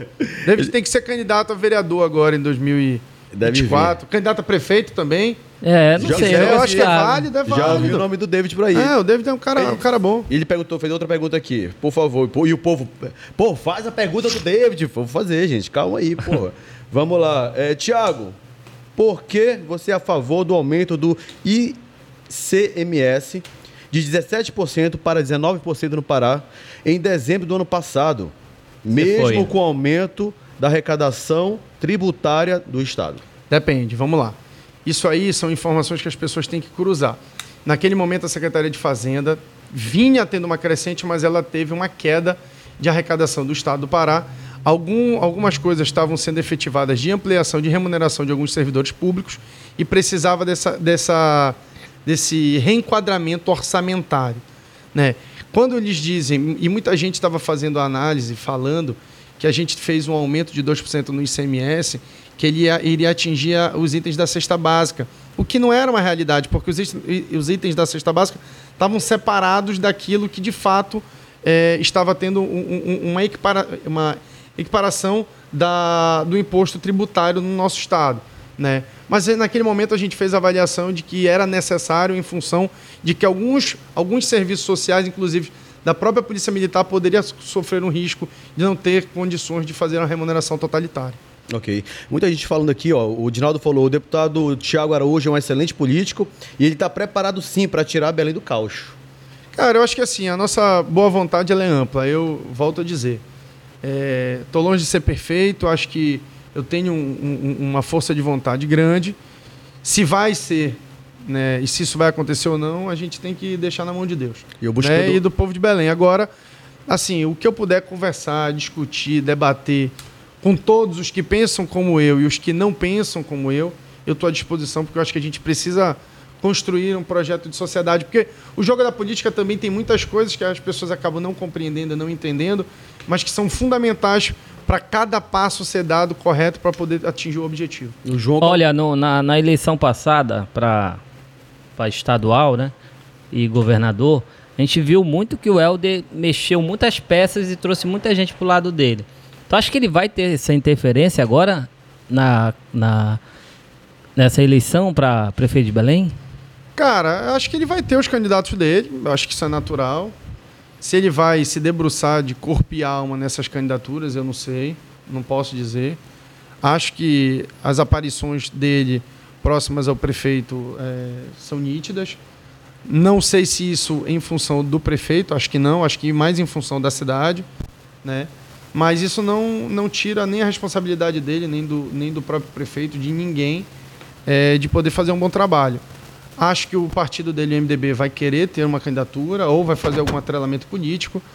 Como tem várias outras pessoas que são aliados dele que vão querer né, construir essas candidaturas. Agora, quem vai ter o apoio dele, eu não sei. Não posso. Tu não está alinhado com ele nisso aí? Não, né? não eu dialogo com o governo, nunca mas deixei não de dialogar. Nesse alinhamento aí. Mas nunca, nunca, nunca passou na minha cabeça a possibilidade de ter o apoio dele, até porque não, nós não temos esse, esse vinho. Uhum. Mas volto a dizer, nunca deixei de dizer isso. Para poder gerir Belém, hoje também precisa estar constantemente conversando, dialogando, compreendendo a importância do governo do Estado. Isso é fato. A Prefeitura de Belém tem uma dificuldade financeira e orçamentária gigante. Hoje, o grande salvador de apoio financeiro para Belém é Estado e União. É governo estadual, governo federal, isso é fato. Agora, precisa se estar 100% atrelado? Não, precisa estar discutindo, compreendendo, conversando, dialogando, e eu acho que isso é necessário. Muitos elogios aqui para você, viu? Aqui, Obrigado. Aqui, olha só, é, o Thiago Araújo é o mais jovem da LEPA e o mais atuante. É, que mais? Parabéns, Thiago, você é o melhor. Thiago, meu deputado, muitos elogios. Então deve ter, deve ter elogio, deve ter crítica também, Tem, isso é normal. eu já chamo aqui, ó. Por exemplo, o João Cavalcante disse: Thiago, justifica o teu voto do aumento do ICMS. Já falou pois isso? É, pois é, é uma das é críticas. Normal, é normal, é normal. Eu acho assim, Fabrício, ninguém nessa vida é unânime. Eu não vou ser, você não é, Léo não é, nenhum de nós somos. Agora, eu acho que o importante é você ter a, a, a, boa intenção de acertar e de poder fazer um bom trabalho. Isso, isso eu nunca deixei de ter. E assim, graças a Deus, onde eu entrei, entrei de cabeça erguida, saí de cabeça erguida, com meus compromissos firmados, sendo muito bem recebido. É natural que aqui e ali a gente não possa, possa não agradar algumas pessoas, mas a gente tem que olhar para frente e seguir o nosso caminho. Como é que você avalia hoje o trabalho do vulgo é, Rei do Norte, Helder Barbado. que você avaliou Cara, eu acho que o, que o, que, o, governo do Helder... Obrigado, Leozito. Acho que é ali. Do Thiago? É. Puxa aqui, Thiago. Não nada não. Não, não. Aí, agora. Oi, oi, oi. Aí. Aí. Melhorou? Pô, 100%. Falei, meu mano. Cara, eu acho assim, o, o atual governo tem feito algumas coisas positivas. Né? Ontem eu vi a entrega do Demetrio Medrado, que é um ambiente é, importante aqui na cidade de Belém que foi reformado. É, algumas coisas, estou dando o exemplo do, do, que eu vi ontem. Sim. É, algumas questões de infraestrutura, de estradas, vem acontecendo. Agora eu acho que também precisa ampliar. Seja o governo do Helder, seja o governo do ex-governador Jatene, do Almir, da Ana Júlia. Todos têm pontos positivos e têm pontos negativos. Agora o que a gente precisa é avançar, é avançar, é avançar, é avançar, porque o problema social está aí. Eu acho que uma região que precisa constantemente avançar é o Marajó. Faço questão de dizer isso porque os índices no Marajó são preocupantes. De quê? É, de quê? Ah, cara, o índice de, de evasão escolar é muito amplo. O índice de déficit, déficit educacional é amplo. O índice de saneamento, de saneamento uhum. é baixíssimo. É baixíssimo. A gente tem é, Melgaço sendo um dos piores, salvo engano, é o pior, é o segundo pior município do IDH do nosso país. Né? Então, tudo isso vai agravando, porque a dificuldade logística estrutural é, de acesso é tão grande ao ponto de prejudicar a chegada, seja da energia elétrica, da reforma da escola, o transporte escolar ele é mais caro porque o combustível é mais caro na zona ribeirinha, o professor tu não tens ele de tanta qualidade porque ele, ele já não o, o bom professor o que teve uma boa formação ele já fica na zona urbana ele não chega tanto na zona rural. A diferença de remuneração é pífia. Então isso tudo vai agravando ao ponto de não ser isso é um erro de quem Thiago isso é um erro que não é de ninguém, isso é um erro da, da, da questão estratégica do local, da localidade, da dificuldade mas, que é... Geográfico, já. Geográfico. Mas cada município desse não tem um prefeito? Tem, mas se você fizer a conta para sair de Belém para chegar até o município de Anajás, a gente está falando de mais de 24 horas de barco. Que a única forma de você chegar é de barco. Você vai para o extremo do Marajó e volta para o centro do Marajó uhum. dentro do arquipélago. Ou de avião, de avião. Ou de avião, mas aí fica muito caro. Aí, então, quando você faz esse custo logístico, ele fica pesado, ele fica caro. A infraestrutura de rede de energia elétrica para poder chegar numa localidade dessa também é mais cara. Então, tudo isso vai dificultando ao ponto de, de assim, é, gerar cada vez mais fragilidades e fragilidade no Marajó. E a pandemia veio para gravar isso de uma vez por todas, né? Porque a gente perdeu aí praticamente dois anos do ano letivo, esses dois anos não tiveram novos professores sendo formados, e aí ou, alguns já vieram se aposentar, então aquele aluno que ia para a escola em função da merenda escolar já não estava recebendo a merenda escolar porque a secretaria não estava mandando, e aí vai gerando uma bola de neve que, que o falando problema falando social em pandemia, vai, vai só piorando. Falando em pandemia que foi um, um, caos no mundo, né? Como é que você encarou isso? Quanto o Tiago e quanto o deputado Tiago Araújo? Cara, assim, a gente tentou ajudar de todas as formas que a gente pôde disponibilizamos nossas emendas para serem utilizadas é, quase que na totalidade é, na compra né, de medicamentos, insumos, para o fortalecimento da saúde pública. Né? O, acho que, individualmente, o que eu pude fazer, tanto na não proliferação do vírus, eu fiz como também o, o que, que me coube no sentido de trabalhar, de estar presente, sem o medo de enfrentar é, o problema, foi feito. Agora, eu acho que a pandemia nos trouxe muitas demonstrações que a gente tem que ter esses aprendizados. Primeiro, o SUS é importante, ele é fundamental, ele é universal essa saúde pública. Porém, a gente não tem uma rede estrutural que possa se dizer e bater no peito ao ponto de falar que vale a pena. Se não fosse o SUS, muita gente teria morrido, mas o SUS também mostrou a sua fragilidade. Porque os investimentos públicos, seja municipal, estadual ou federal, que são feitos na rede estrutural da saúde do Pará, do Brasil, ainda são investimentos que não enxergam o médio e longo prazo. Se ocorresse, a gente teria mais respiradores, a gente teria mais equipamento de saúde, a gente teria mais leitos hospitalares, a gente teria mais UTIs hospitalares para atender as pessoas e por aí vai. Você perdeu muitos amigos? Ah, cara, perdi. Todo mundo perdeu alguém, assim, perdi, ou conhece, perdi. né? Perdi, uhum. perdi vários. Eu, assim, perdi muitos companheiros, amigos de política, de bairros, lideranças, lutadores, pessoas que estavam é, à frente de unidade de saúde, pessoas que estavam trabalhando ali no front, né? É, agora, eu acho que eu sempre fui defensor. Tem, tinha que tomar vacina, tinha que estar uhum. tá com a máscara no rosto, isso é fundamental. Independente se você acredita ou você não acredita, a, a, a, evitar a proliferação do vírus sempre foi algo que para uhum. mim foi muito, muito verdadeiro, que a gente não poderia deixar com que isso ampliasse. Eu acho que o mais difícil é trabalhar, principalmente você quanto parlamentar, quanto político, trabalhar durante a, a, a, pandemia, né? Porque a gente tem que ter um, é, todo aquele, aquele suporte, aquele cuidado. Sim, com certeza. É, o, o que deu para a gente ficar em casa, a gente ficou agora, quando a gente tinha obrigações que de fato deveriam acontecer e que eram inevitáveis, a gente também saiu, foi para a rua, fiscalizamos, visitamos, cobramos, enfim, fizemos muita coisa. Saindo um pouquinho do lado da política aqui, o Thiago, o que é que ele faz no dia a dia dele quando ele não está trabalhando? Você tem um momento de folga, não tem? Tenho, Desde tenho. Que isso faz, tenho, cara? tenho, só assim, eu tenho, tenho meus negócios pessoais, é, tenho minha família. Uhum. É, tenho meu, meus momentos de lazer que eu gosto. Que que, então... Pois é, o que é esse lazer? O que, que você gosta Cara, eu gosto de muita coisa. Eu gosto de almoçar fora, eu gosto de jantar fora, eu gosto de sair com a minha esposa, eu gosto de encontrar meus pais, os amigos, é, ir no barzinho, ir no restaurante, conversar ir pro, pro cinema, enfim, muita coisa. O cara, quando se torna público, uhum. principalmente você, que tem uma pressão grande, né? Que o cara não pode chamar um palavrão alto. Que ah, cara, não tem não, sim, eu não tenho. Não.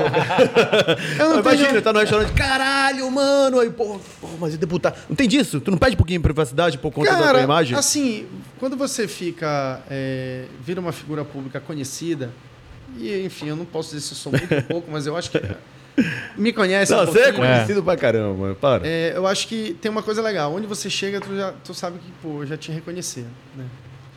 Isso não, não posso deixar de dizer que, de, de certa forma, isso faz com que você se controle mais, fique mais atento. Uhum. Mas eu também nunca, em função disso, parei de viver a minha vida. Não parei de curtir, não parei de brincar, não parei de passear, não parei de ir pro cinema, não parei é, de sair com a minha esposa. Não de parei, estar no meio do povo, da, da não, galera. Não parei, não parei de beber ali no barzinho com os amigos. Não. Não, não, não entrei num, Tem políticos numa bolha da... e, uhum. não, e sumi. Não. Vivo a minha vida normal, almoço, janto, uhum. saio de casa, pego meu carro, dirijo meu carro, vou andando, enfim. Vivo Viaja muito estado assim, Thiago? Ah, viajo, cara. Qual é o, o local eu viajo, conhece mais? Eu viajo numa média, pelo menos toda semana, uma, duas, ah. duas dois municípios eu faço. Tá falando do Marajó, tu com certeza já foi lá, né, e tal. Marajó? Uhum. Ah, já Parece na palma da mão, ah, porra. Cara, esses municípios assim eu conheço quase todos. É, conheço a realidade desses municípios, as dificuldades que existem, né. Assim, eu, eu tô no meu terceiro mandato de deputado. Então eu já passei três eleições como deputado. Então eu já rodei grande parte dos municípios do sul, do sudeste, do oeste, né, da Transamazônica, da região metropolitana. Tem amigo em todo lugar, então. Né? É que tem deputado que não roda, né? Não.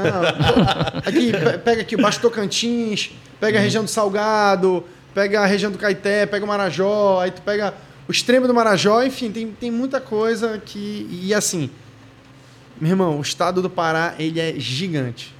Ele é gigante. Mas ele não tem uma estratégia. E desigual. Uhum. Ele é gigante e é, desigual. desigual mas ele tem uma estratégia pro turismo, né, cara? Infelizmente. Tô falando só de Belém, tô falando do estado. É, o estado também tem. Ele tem... não tem um roteiro turístico, né? Porque, porque, assim, grande parte das políticas públicas que a gente vê, se for fazer um raio-x, é, a gente vai ver que ela não é uma política de Estado de médio e longo prazo. Geralmente é de curto prazo. E o turismo ele não é curto prazo. Ele é médio e longo uhum. prazo. Você não vai fazer um investimento num podcast, numa placa lá em Fortaleza mostrando que Belém tem potencial, ou divulgando a culinária amazônica para o mundo todo, e amanhã ter uma enxurrada de pessoas vindo é, visitar a cidade de Belém e o estado do Pará. Não é da noite para o dia. Isso é uma política de construção. Todo dia você bota um tijolinho. Todo dia você dá um passo. Todo dia você fortalece essa política pública, que não ocorre, que não acontece. É mais fácil o cara passar o asfalto na porta do, do morador, fazer a drenagem, de limpar a praça, de roçar a praça, de pintar, pintar a praça, fio. de pintar o meio-fio, uhum. de pintar o, o, o canteiro, de botar um hidrojato no bueiro. É mais fácil. Coisa que o Nordeste ali já sabe, né? Fazer. Em relação bem. ao turismo. É. Nordeste não tem água, Nordeste uhum. não tem terra produtiva, Nordeste tem extremas fragilidades sociais, econômicas, mas tem um potencial turístico gigantesco. É verdade. Eles sabem tirar leite de pedra dali. Pô, não tem, um mara, né? não tem um Marajó lá. Não tem beleza natural como é. a gente tem. Ah, mas as praias do Nordeste são bonitas, são, bonitas. são boas. É. Mas, meu amigo, ao pé do chão aí tá pra dar peia. É verdade, mano. A Juruteua. A Juruteua é bacana. Uhum. É, existe uma praia no sul do Pará, que é a Praia do Pontão, que é de rio, então quando o Araguaia fica seca. Onde? Fica onde? Ele fica no município de Xinguara. Tá. Quando o Araguaia seca, ele vai criando, como fica ali em Marabá, naquela região sul-sudeste do Pará. O, Araguaia desce, vai criando barrancos de areia, que é a coisa mais linda que tem. Mas assim, o pessoal de Belém não conhece, porque é outra região. Cara, Belém uma... acaba não sendo a referência é, não é de cidade, é. mãe. De metrópole, pra... né? É, por causa da ausência, por causa da falta de infraestrutura. O cara sai de, de, de, de Xinguara, de Santana. O cara de Santana utiliza Palmas.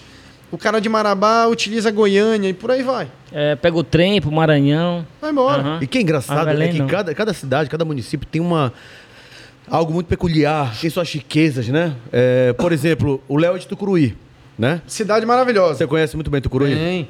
Conhece o peixe no saco? Maravilhoso. eu não... sei fazer. Ei, não comece a cantar mentira. Ei, a última vez que eu fui em Tucuruí, eu fui no restaurante do... Fala aí o nome do cara. Tontontim. Tontontim. Tontontim, mas Tucuruí, mano. eu não tinha, mas eu já tinha comido tucunaré no saco lá, mas Sim. não no Tontontim.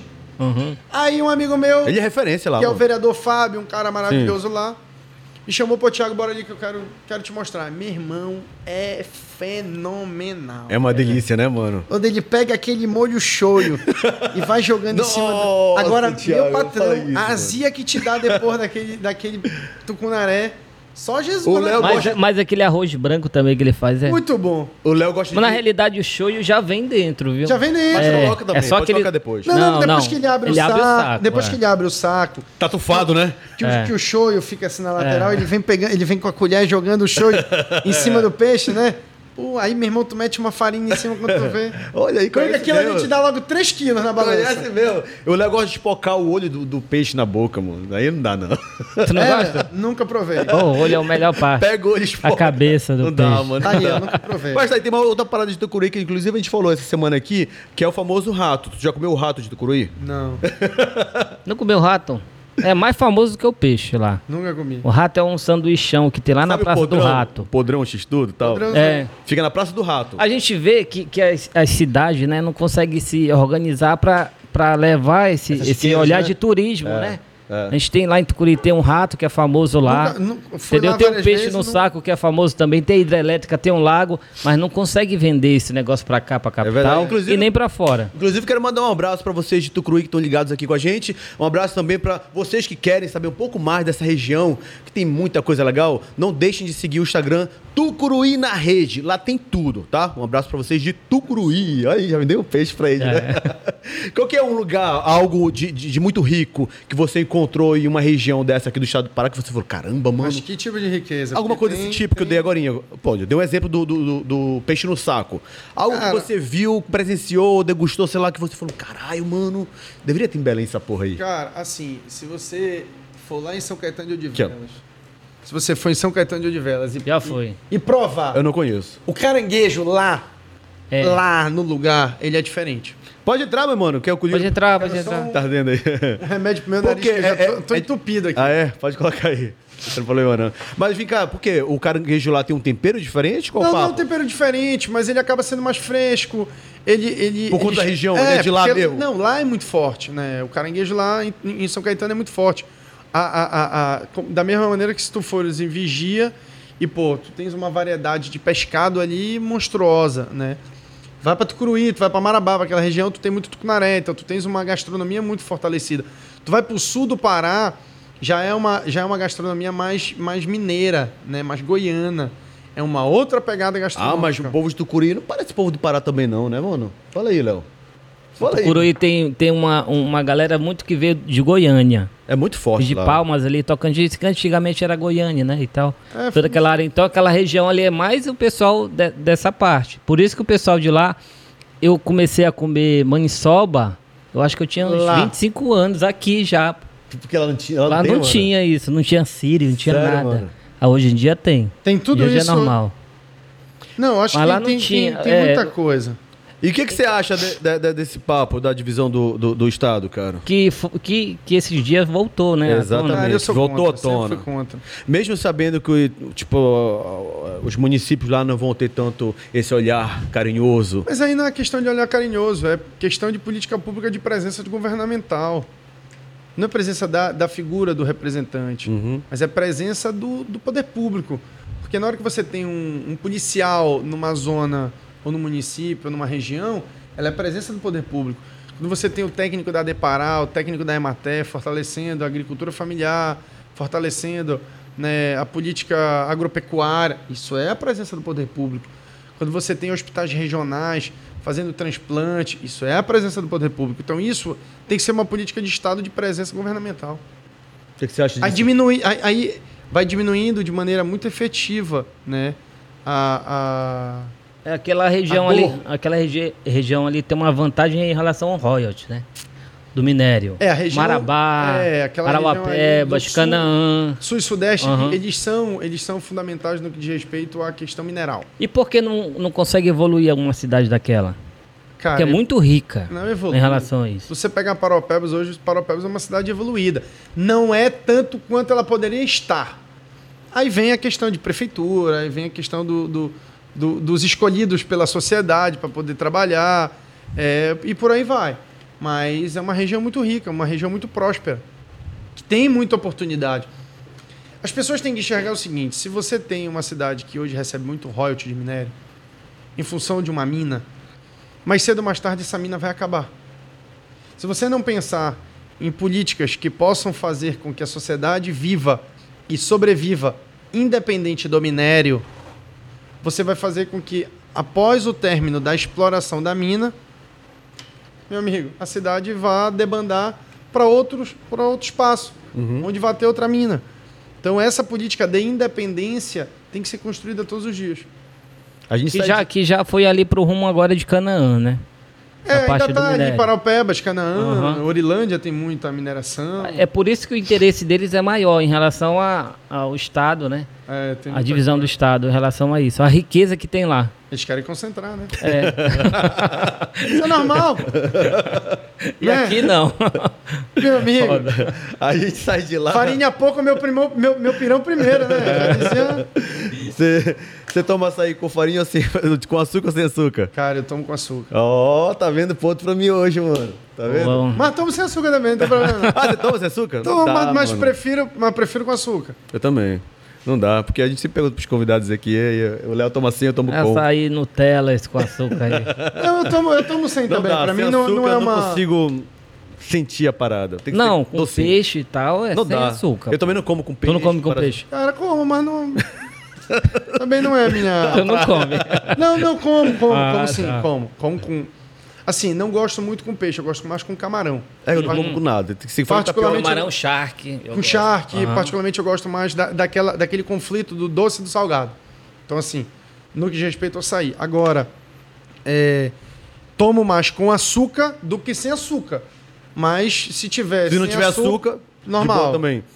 É, outro dia, semana passada, semana passada, acho que sábado passado, eu fui almoçar no Ver o Peso. Passei por lá e disse, pô, me deu vontade de tomar, de tomar um açaí com peixe frito aqui. Só que eu como assim. O, vai na Lúcia, vai o, na Lúcia que é tira, tira é, é, lá em cima, lá em cima. A Lúcia é maravilhosa, cara. É lá em cima, né? É, a Lúcia é... Aí, vou caçar a Lúcia. Pode procurar o box da Lúcia, que ela, além dela ser uma pessoa fantástica, comida dela é de primeira. Não que as outras não sejam, as sim, outras são muito sim. boas. Mas eu já ia te perguntar isso, você vai no, no Verpeito São Cara, eu, eu, vou de vez em quando lá na Lúcia, vou, vou, mais hoje em outro restaurante que é o Manga, que a Lúcia também trabalha uhum. bastante lá, né? Ela, ela, ela é sócia também lá no restaurante. Mas a Lúcia é uma grande amiga e uma. E assim, a comida dela, meu irmão. Não, é referência ali, mas uma pena que o ver o peso tá realmente. Ela tem um peixe com molho de camarão que é um espetáculo. Olha aí, cara, já vendeu o peixe dela. É, eu vou cobrar dela um prato de, de publicidade. Já vendeu, já vendeu, aqui, é verdade. Você que participou, né? É, é fez uma, uma, pré uma campanha né, de, de, de prefeito de Belém. Você andou, então, de ponta a ponta, nos quatro cantos da cidade, né? Deve ter, visto, deve ter visto coisas absurdas, né? Porque a gente sabe que Belém não é só isso aqui. Tem a tristeza dela, né? Cara, eu conheço, eu conheço, eu posso dizer que eu conheço quase tudo de Belém, né? Modestamente falando, eu já, já rodei muito, fui vereador, deputado, deputado. O que, que mais te chocou, cara, nessa campanha? Cara, a falta, a, a falta de, de oportunidade de emprego para as pessoas. É triste. As pessoas pedem muito emprego? Muito emprego. Muito emprego. Ainda mais depois da pandemia. As pessoas pedem emprego. Eu imagino, cara. O emprego é difícil. Uhum. A mão de obra não é qualificada. Não tem formação desta mão de obra. A gente não tem. Ainda tem isso, né? Só dar emprego. Tem que contratar alguém eficiente, É muito né? difícil. A gente pega a região, região ali do Oteiro, de Cutijuba, dentro de Belém, que poderiam estar sendo, em função da sua existência ainda de áreas, vamos considerar assim, é, amplas, poderia estar tendo várias oportunidades de geração de emprego e renda, que hoje não tem. Não tem, não tem. Cara, é triste. A, a, falta de empregabilidade, do olhar empreendedor, de uma cidade empreendedora em Belém é muito triste. Aí, aí vem os, os problemas crônicos: saneamento, saúde, educação, é, segurança pública, é, lixo por todo lugar, né, limpeza urbana, enfim. Inclusive, você citou aí Outeiro, eu estava lendo uma das perguntas que fizeram para você, foi uma moça... Cutijuba abandonado. Pois é, uma moça lá de Outeiro, né? Ela comentou e disse: Poxa, Tiago, se você for prefeito de Belém, disse isso, não esquece da gente, porque a Ilha de Outeiro está abandonada e é uma ilha que fica no meio da cidade. Tá, tá, tá, tá abandonada. Eu fiquei sabendo outro dia, através de um convidado nosso, que Outeiro não tem caixa eletrônico, cara. Não tem. Não tem. Como assim, velho? Cara, é, é assim, a vida, a vida da. Quando eu fui candidato agora, não, não me recordo se foi agora para deputado ou foi para prefeito, a gente fazia uma discussão nas reuniões né, no, com o pessoal do Oteiro e eles relatavam uma coisa que eu, que, eu, que eu te confesso que dói. O morador do Oteiro, ele quando vem buscar emprego e na sua grande maioria né, esmagadora é para o centro daqui da cidade de Belém, quando ele chega em Belém para buscar um emprego, ele fala que ele não é do Oteiro. Ou melhor, ele não fala que ele é de Oteiro. Com vergonha? O que, que é? Por quê? Porque tu imagina o cara que tem uma loja lá no comércio. Que ele abre a loja dele às 7 horas da manhã. Sinônimo de atraso. Pronto. Tu vai, sendo muito honesto, tu vai contratar uma pessoa que mora lá em Oteiro. Verdade. Porque a primeira coisa que vem na tua cabeça é que o cara vai ter que acordar às 5 horas da manhã, Seis horas ele tem que sair da casa dele, cinco e meia sair da casa dele para chegar em ponto. Aí ele pensa logo o quê? Meu irmão, vai atrasar, vai me dar problema. Ele acaba não contratando aquela pessoa. Então vai existindo um preconceito sobre a distância. Que culpa aquela pessoa tem? Nenhuma. A culpa é que o prefeito, os vereadores, o poder público de modo geral, ele não te dá a oportunidade de um transporte rápido e eficiente de qualidade ele não te dá a alternativa de tu buscares emprego ou dentro de Oteiro, ou em Coraci, ou naquela região. Então tudo isso vai dificultando e prejudicando a vida de quem? De quem mora lá. Coisa que a BRT ia facilitar muito. Né, Óbvio. Óbvio que iria facilitar.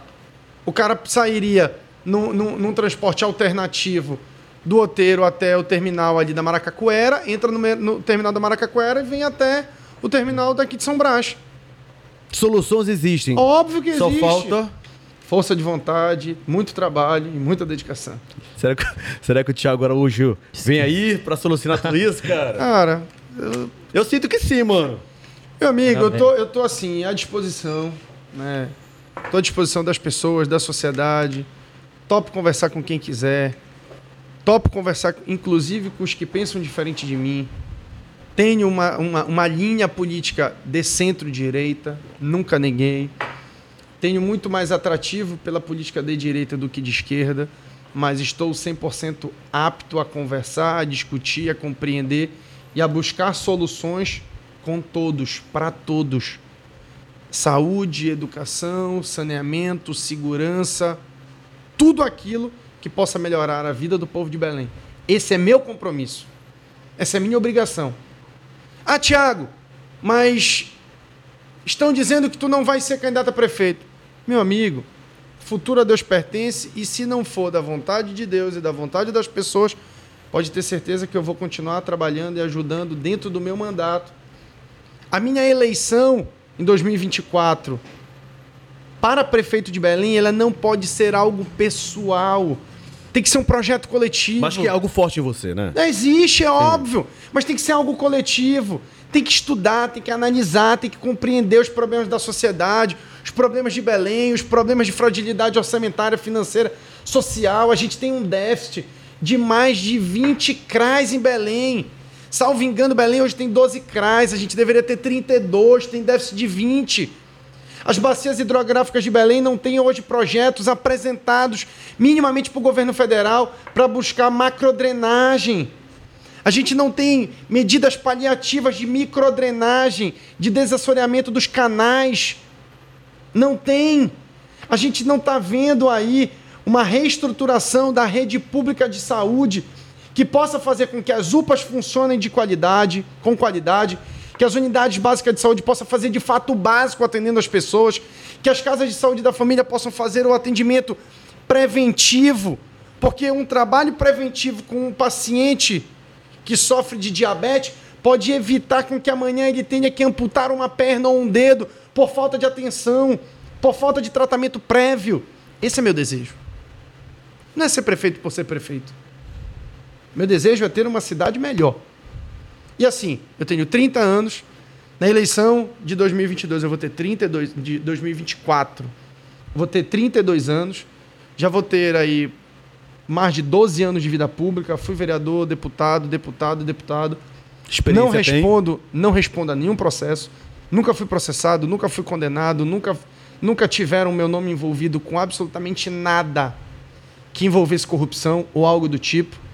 Assim, força de vontade, dedicação, compromisso, é o que eu tenho. Vou discutir com todo mundo, vou conversar com todo mundo, topo conversar com o executivo estadual, nacional, o diálogo sempre é o melhor caminho. A briga, a gente sabe como começa, mas nunca sabe como termina. E quando existe briga, quem paga a conta é a pessoa desempregada na rua, é a pessoa que está passando fome, é o cidadão que não tem política pública de acesso à oportunidade do primeiro emprego, é o jovem de 16, 18 anos que quer o primeiro emprego e não tem este primeiro emprego. Essas pessoas ralam e sofrem todo santo dia. E é isso que eu quero ver mudar em Belém. E esse é o Thiago Araújo, mano. Que vamos isso, que cara? eu ia falar Que assim, discurso. Pô, não é isso, É mano? verdade, cara, é verdade. Eu, ia, eu ia, foi, bom, primeiro. Olha, eu falo, eu falo isso de coração aberto. Vocês sabem, quando o Fabrício me convidou, cara, eu não pedi em momento nenhum para dosar perguntas. Eu não perguntei o que iria ter no debate. Roteiro, tá. Eu não pedi é. roteiro. Eu não, eu não pedi para, ó, oh, não perguntem isso, não falem isso. Não, ao contrário. Quem não deve não teme, né, mano? Meu amigo, quem não deve não teme, tenho minha consciência limpa, sei que muitos gostam, sei que alguns não gostam, é normal, ninguém agrada a todos, mas podem ter uma certeza que eu tô desde muito novo para tentar ajudar a melhorar a vida das pessoas. Agora faz uma promessa aí pra gente, se for prefeito de Belém, você vai voltar aqui. Volto, volto Verdade? com o maior prazer. Tiago, cara, obrigado, viu? Obrigado. Por ter dado nosso convite. Obrigado, Thiago. Pelo cara. papo, por esclarecer tudo, mas principalmente por ter conhecido um pouco mais do Thiago pessoa, do Thiago político. Olha, é, deixa eu, eu vou fazer uma pergunta para vocês dois. Sejam muito verdadeiros. Mas vamos lá, o entrevistado é você. Olha lá que eu sou, né?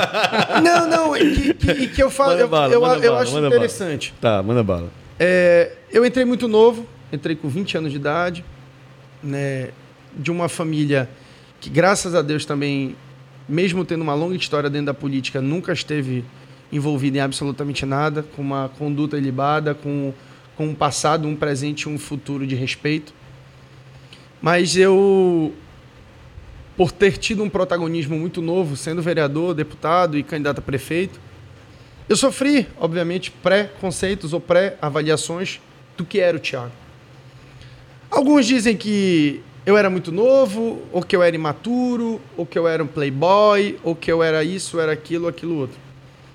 Isso nunca me abalou, porque eu sempre soube quem eu era. Eu sempre soube do que eu estava disposto a fazer. E o que eu estava dedicado a fazer. E aí eu faço essa pergunta para vocês. Sejam muito honestos. Eu nunca tive a dúvida de que a concepção de qualquer um que participasse de uma conversa ou de uma entrevista comigo, ela iria mudar depois do nosso diálogo. Não sei se mudaria para melhor ou para pior, mas mudaria.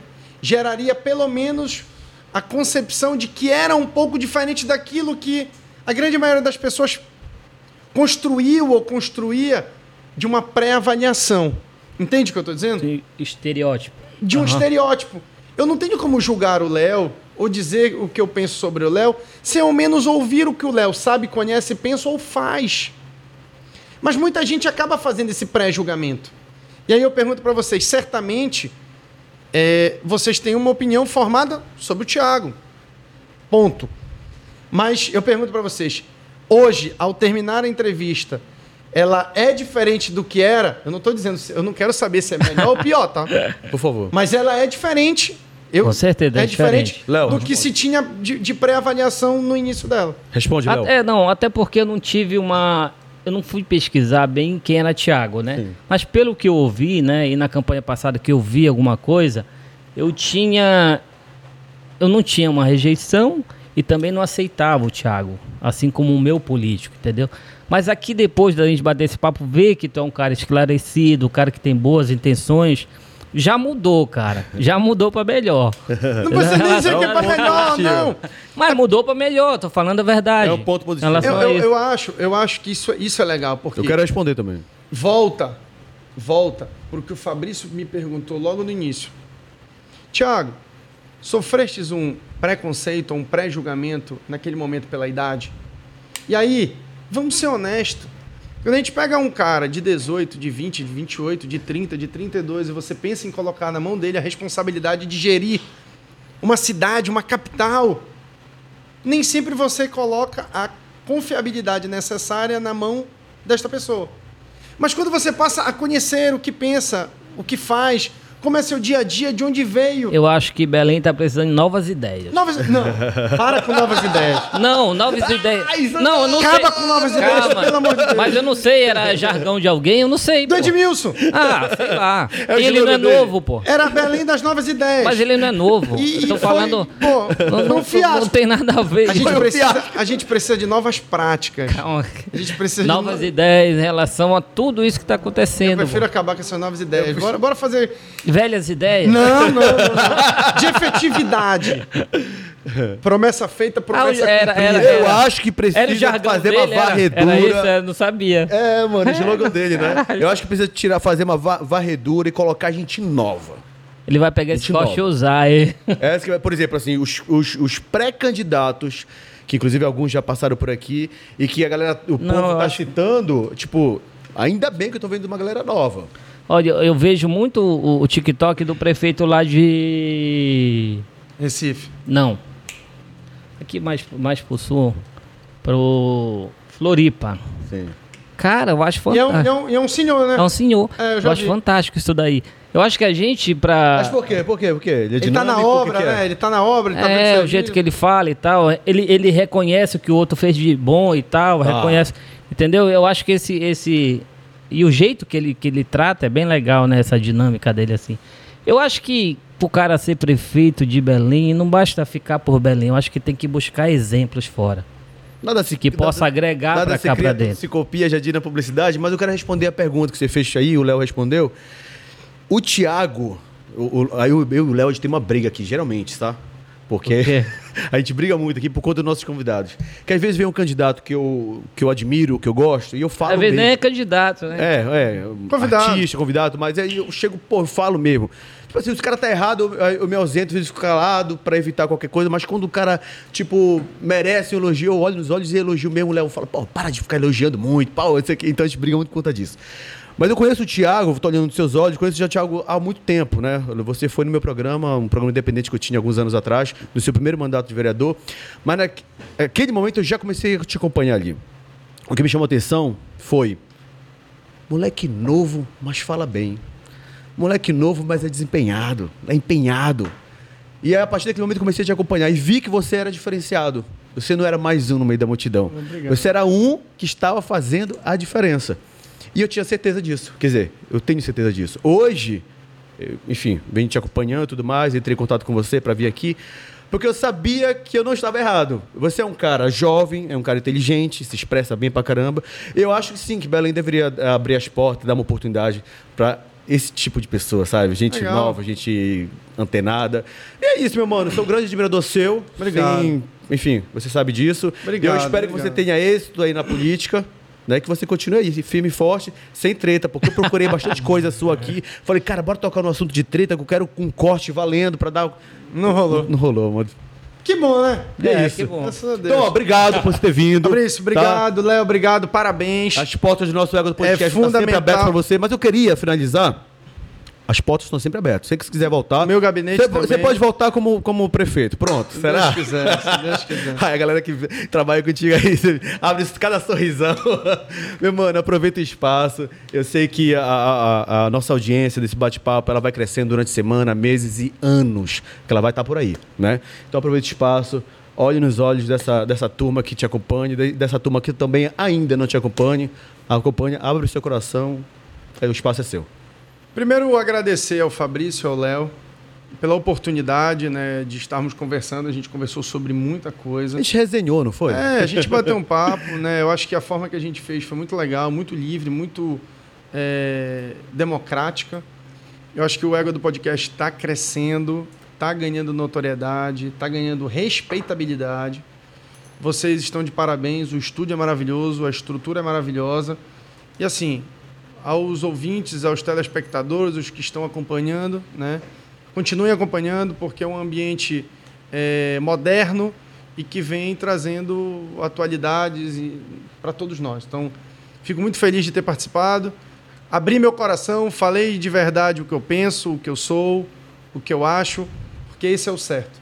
Fazendo o certo, a gente vai sempre construir uma sociedade melhor. Você olhou nos olhos dessa galera aí, aí quem quiser, por exemplo, pô, eu quero trocar uma ideia com o Thiago, Quero perguntar alguma coisa para ele, como é que faz, Thiago? Ed Ficha, manda lá no Instagram, no Facebook, manda pra gente aí que a gente tá. É Thiago Vai no Araújo. gabinete. Deputado é... Thiago Araújo, não é Deputado isso? Thiago Araújo. O, o, nosso gabinete também está de portas abertas. Obrigado. É, a gente não, não é perfeito, mas a gente sempre tenta acertar ao máximo para poder melhorar a vida das pessoas que estão aí do lado de fora precisando de política pública. Fechou. Quer é isso aí. Coisa? Não, tá tudo de obrigado, boa. Obrigado, Thiago. Léo, obrigado. Valeu, Fabrício, obrigado. Tudo de bom, meu obrigado. mano. Sucesso sempre. Abraço. E vocês até o próximo Ego do Podcast. Tchau, gente.